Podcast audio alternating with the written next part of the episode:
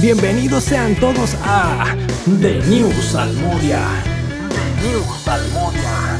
Tu podcast para escuchar sobre la música en la Biblia, ministerio musical bíblico, alabanza y adoración moderna y todo acerca de la música cristiana y otros temas bíblicos de actualidad con un enfoque cristocéntrico. The News Salmodia, música y Biblia con Jefferson Muscarneri, un podcast del Ministerio Musical a la Diestra. Un saludo para todos. Les habla Jefferson Muscarneri, líder del Ministerio Musical a la Diestra. Bien contento de estar trayendo para ustedes este segundo episodio de nuestro podcast The New Salmodia. En el capítulo anterior indagábamos sobre el origen preadámico de la música. Establecíamos su creación por parte de Dios antes de la era humana en el plano espiritual con el propósito de ser adorado a través de ella. En esta ocasión nos centraremos en el estudio bíblico acerca del origen de la música en el plano y la era humana. ¿Quién fabricó los primeros instrumentos musicales y fue el primer músico sobre la tierra? ¿Cómo se originó y transmitió en la humanidad la práctica de este precioso arte? En su génesis terrenal, ¿se usó la música para glorificar a Dios o tuvo otros propósitos meramente carnales? ¿Dice la Biblia algo sobre todas estas cuestiones? Estas son algunas de las preguntas que estaremos respondiendo a la luz del texto más precioso alguna vez escrito.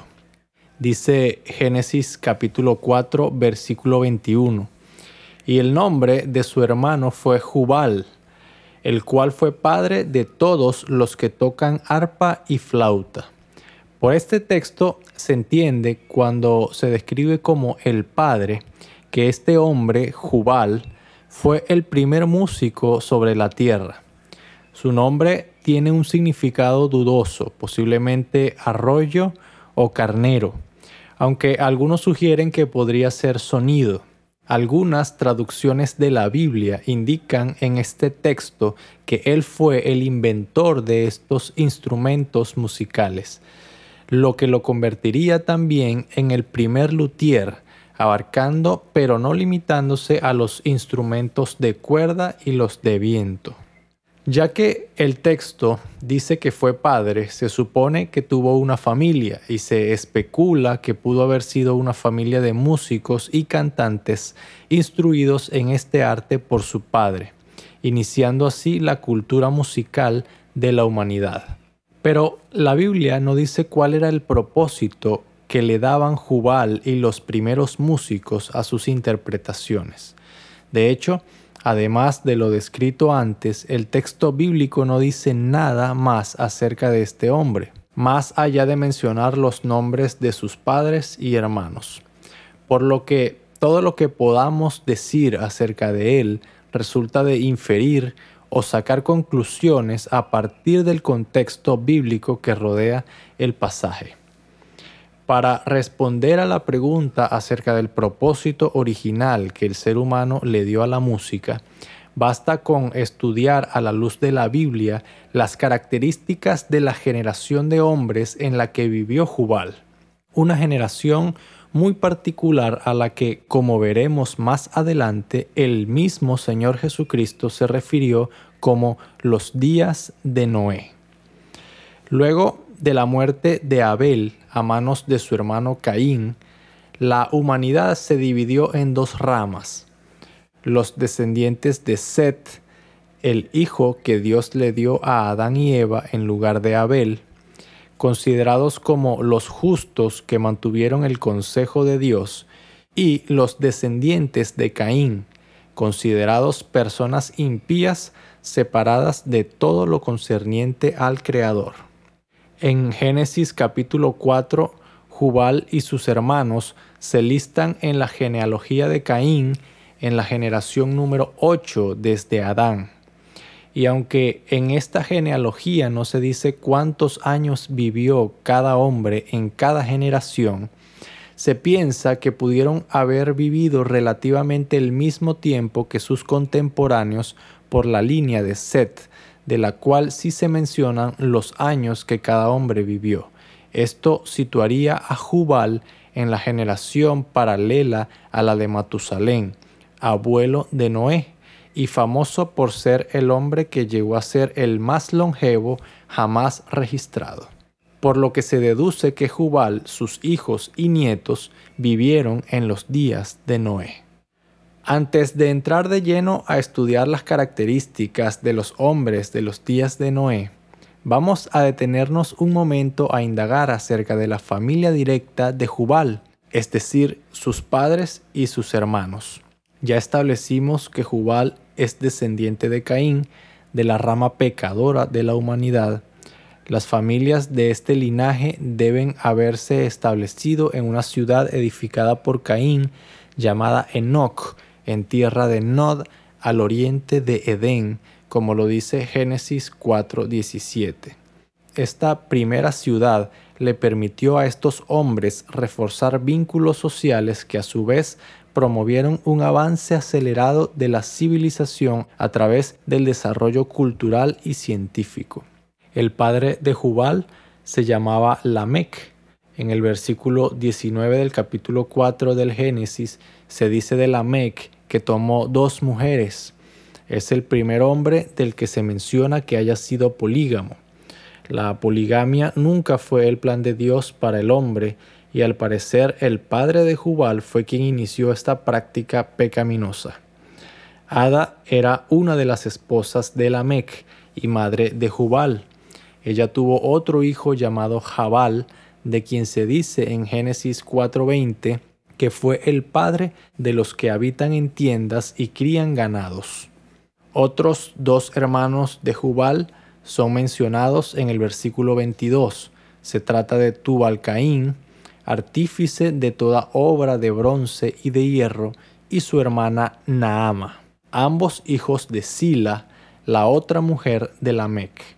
El propósito de Dios al especificar estos detalles acerca de los oficios de estos hombres es indicar que el avance de la civilización humana vino de la mano de la descendencia de Caín por la rama corrupta de la humanidad. Otro detalle se menciona en este pasaje acerca de Lamec, el padre de Jubal, y es que era un hombre soberbio, vengativo, malvado y sin ningún temor de Dios. Esto se deduce de un refrán proferido por él mismo en los versículos 23 y 24 que dice, Y dijo Lamec a sus mujeres, Ada y Sila, oíd mi voz, mujeres de Lamec, escuchad mi dicho, que un varón mataré por mi herida y un joven por mi golpe si siete veces será vengado Caín, Lamec en verdad setenta veces siete lo será. Se jacta de planificar la muerte de un hombre y ser considerado peor que su antepasado Caín por recibir un mayor castigo de Dios, el cual él considera una condecoración. ¿Qué clase de educación y valores morales pudo haber recibido Jubal, el primer músico? Al provenir de un linaje maldito, haber nacido en una familia disfuncional y haber tenido un padre tan corrupto? Es muy probable que haya forjado un carácter muy alejado de los principios de Dios. Sin embargo, este no es un hecho concluyente para determinar la naturaleza espiritual de Jubal, ya que el linaje, familia y padre de una persona, aunque indudablemente influyen, no determinan necesariamente su conducta. Para seguir indagando al respecto, retomemos el estudio de lo que dice la Biblia acerca del carácter de los hombres en los días de Noé, la época en la que Jubal vivió. Dice Mateo 24, 37 al 39. Mas como en los días de Noé, así será la venida del Hijo del Hombre. Porque como en los días antes del diluvio estaban comiendo y bebiendo, casándose y dando en casamiento, hasta el día en que Noé entró en el arca, y no entendieron hasta que vino el diluvio y se los llevó a todos. Así será también la venida del Hijo del Hombre. ¿Qué características tenía la generación de los días de Noé que Jesús la compara con la generación que precederá a su segunda venida? La primera característica la encontramos en las mismas palabras del Señor. Estaban comiendo y bebiendo, casándose y dando en casamiento. Una generación de personas que solo piensan en sí mismos y en sus propios deleites carnales sin tener en cuenta a Dios y sus estatutos en sus planes y proyectos eran gente que se olvidó por completo de Dios y ya no querían oír nada acerca de Él. Una segunda característica la encontramos volviendo al libro de Génesis, en el capítulo 6, versículo 4, que dice, Había gigantes en la tierra en aquellos días, y también después que se llegaron los hijos de Dios a las hijas de los hombres, y les engendraron hijos, estos fueron los valientes que desde la antigüedad fueron varones de renombre, es decir, una generación de hombres contaminados genéticamente por la influencia de los ángeles caídos, los cuales alteraron la biología de las mujeres para hacerlas engendrar hijos con un ADN corrompido, por lo que eran criaturas grandes y poderosas que oprimían a los hombres. No me quiero detener demasiado en este punto teológicamente tan controversial. Sé que mi postura al respecto no es compartida por quienes interpretan que los hijos de Dios mencionados en el pasaje son los descendientes de Set. Sin embargo, el tema central de este espacio es la música en la Biblia y entrar en detalle al respecto nos llevaría mucho tiempo. En todo caso, y sea cual sea la postura que adoptemos, todos pudiéramos estar de acuerdo en que la generación de los días de Noé fue una generación que no respetó los límites morales establecidos por Dios y se contaminó.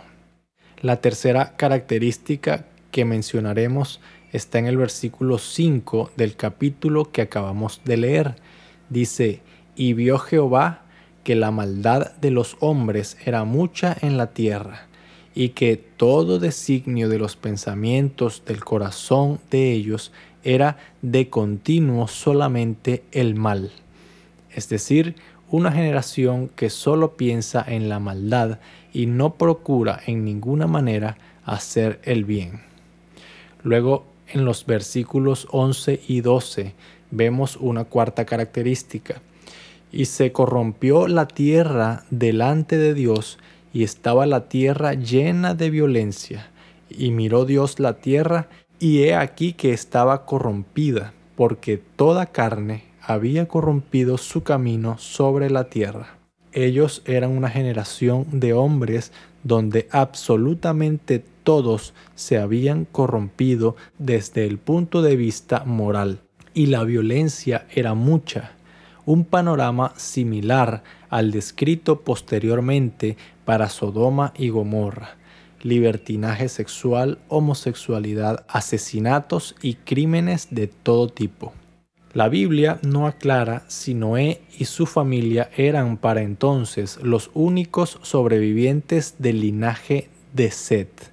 Por las genealogías puede determinarse que todos los padres de esa rama genealógica habían muerto para el momento del diluvio, incluyendo a Matusalén, abuelo de Noé, y último en morir justamente el año en que cayeron las aguas sobre la tierra. Algunos estudiosos afirman que en el nombre de Matusalén se esconde una profecía, ya que éste puede significar cuando éste muera vendrá el juicio. Sin embargo, se desconoce si los demás familiares de esta línea genealógica habían muerto. Algunos sugieren que es probable debido a la gran violencia desatada en la humanidad para aquellos días. Otro planteamiento también posible es que incluso los demás hombres y mujeres de los días antes del diluvio, que eran descendientes de Set, también se habían corrompido todos, al igual que los hijos de Caín, con excepción de Noé. Hay un texto muy interesante en el libro de Ezequiel, capítulo 14, versículos 19 y 20, que dice así, o si enviare pestilencia sobre esa tierra y derramare mi ira sobre ella en sangre, para cortar de ella hombres y bestias, y estuviesen en medio de ella Noé, Daniel y Job, vivo yo, dice Jehová el Señor, no librarían a hijo ni a hija, ellos por su justicia librarían solamente sus propias vidas. Dios habla de forma hipotética acerca de la destrucción de una ciudad para aniquilar toda carne, y dice que si en esa ciudad estuviesen Noé, Daniel y Job, no se salvarían ni sus hijos, sino solo ellos por su justicia. Esto nos dice que ni siquiera los hijos de Noé, Sem, Cam y Jafet, eran considerados como justos delante de Dios para ser librados de la muerte por el diluvio. Pero por misericordia para con ellos mismos, para con Noé y para con la humanidad, Dios les permitió entrar en el arca. Hay una quinta y última característica de esta generación que quisiera mencionar. La encontramos en 1 de Pedro 3:20, que dice, los que en otro tiempo desobedecieron, cuando una vez esperaba la paciencia de Dios en los días de Noé, mientras se preparaba el arca en la cual pocas personas, es decir, ocho, fueron salvadas por agua. La generación de los días de Noé agotó la paciencia de Dios. Dios siempre es paciente, es lento para la ira y en su grande misericordia espera, aun mientras desobedecemos, que recapacitemos de nuestra conducta para arrepentirnos, recibir el perdón y evitar así el castigo. Pero esa paciencia tiene un límite y llega un punto en la vida del hombre donde ya no hay retorno y entonces viene la ira de Dios. ¿Crees que estamos viviendo actualmente una generación parecida a la de los días de Noé? Yo creo que sí. Por eso prepárense porque la venida del Señor está cerca. Y ten cuidado, no sea que la paciencia de Dios esté ahora esperando por tu arrepentimiento, porque esa paciencia está pronta a agotarse para ti y para el mundo entero. De este modo, queda claro que Jubal y su descendencia deben ser contados junto a los hombres impíos que merecieron la ira de Dios en la destrucción del mundo antiguo. Es por ello natural concluir que la música que hacían no era música para glorificar y adorar a Dios, sino por el contrario, tenía el puro propósito del deleite carnal, seguramente muchas veces asociado a otras prácticas pecaminosas como el paganismo y la inmoralidad sexual, tal y como es usada hoy en día por los pecadores. Lamentablemente, la música en la humanidad tuvo un génesis corrupto por causa del pecado. Se pudiera decir que la música que tocaba Jubal era como a lo que hoy algunas veces llamamos música secular, para diferenciarla de la música que se hace con el fin de alabar a Dios. ¿Es por esta razón la música algo malo? De ninguna manera. El mero origen de las cosas no determina necesariamente su naturaleza de bien o mal.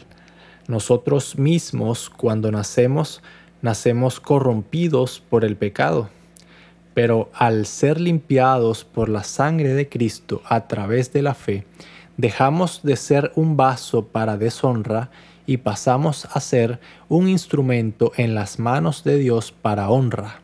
Lo mismo ocurre con las cosas creadas. se pueden usar tanto para el bien como para el mal, independientemente de para qué fueron usadas por primera vez. Hablando de música, no debemos juzgar meramente por su origen a los instrumentos o a los géneros musicales y decir que unos son santos y otros no, solo porque hayan tenido un propósito original corrupto.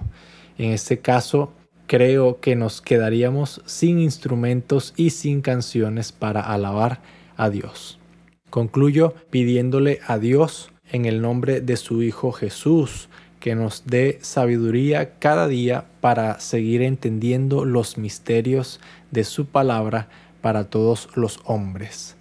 Si les parece que hay alguien a quien le pudiera interesar este mensaje, no duden en compartirlo. Este podcast está disponible en todas las plataformas de podcast, además en YouTube y en SoundCloud. Próximamente estará también en formato blog para los que aún aprecian la lectura. Pueden escuchar también los salmos de nuestro ministerio musical a la diestra en todas las plataformas digitales y seguirnos en nuestras redes sociales. Me despido diciéndoles como siempre les digo, canten salmos.